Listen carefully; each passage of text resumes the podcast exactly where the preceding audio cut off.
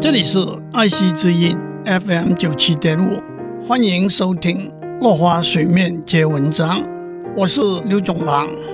今天我们讲中国诗词里头别离的诗，我们一定要提到杜甫有名的三别，那是新婚别、垂老别和无家别。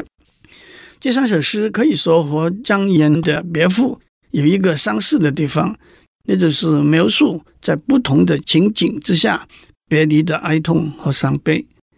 新婚别描写一对新婚夫妇，新郎在结婚的第二日的清晨就要当兵赴前线了，其中几句是：“嫁女与征夫，不如弃路旁。结发为君妻，席不暖军床。”暮昏晨告别，无奈太匆忙。把女儿嫁给一个马上要出征的军人，不如把她丢弃在路旁。和你结为夫妻，床席都没有睡暖，就要离开了。昨天晚上结婚，今天早上就要告别，实在是太匆忙了。不过妻子还是叮咛嘱咐新婚的丈夫要保重，勿为新婚恋。努力似永恒，不要为新婚思念太多，努力在战场上奋战。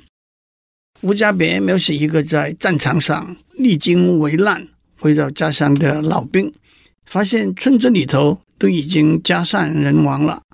我里百余家，世乱各东西，存者无消息，死者为城里。村子里头有一百多户人家。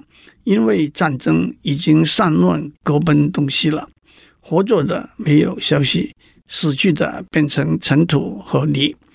哪晓得县官知道他回来了，又要再把他征召去当兵。虽然离家不远，但是孑然一身，家乡也已经被扫成平地，远近也没什么分别了。家乡既当尽，远近礼亦齐。不过回想起。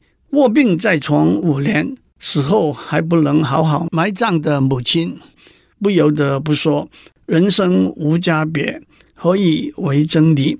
无家可别，怎么样做一个老百姓呢？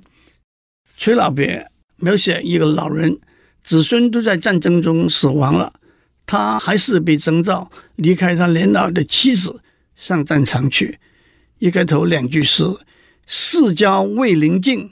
垂老不得安，世局纷乱。虽然年纪已老，还是不能过安宁平静的生活。老妻卧鹿啼，岁暮衣响单。孰知是死别，且复伤其寒。此去彼不归，还闻劝家餐。年老的妻子相送到路旁啼哭，岁暮天寒，他还只穿着单薄的衣服。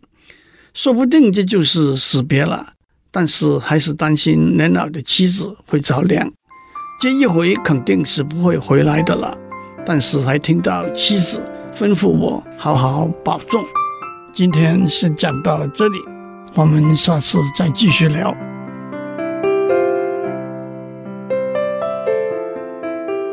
以上内容由台达电子文教基金会赞助播出。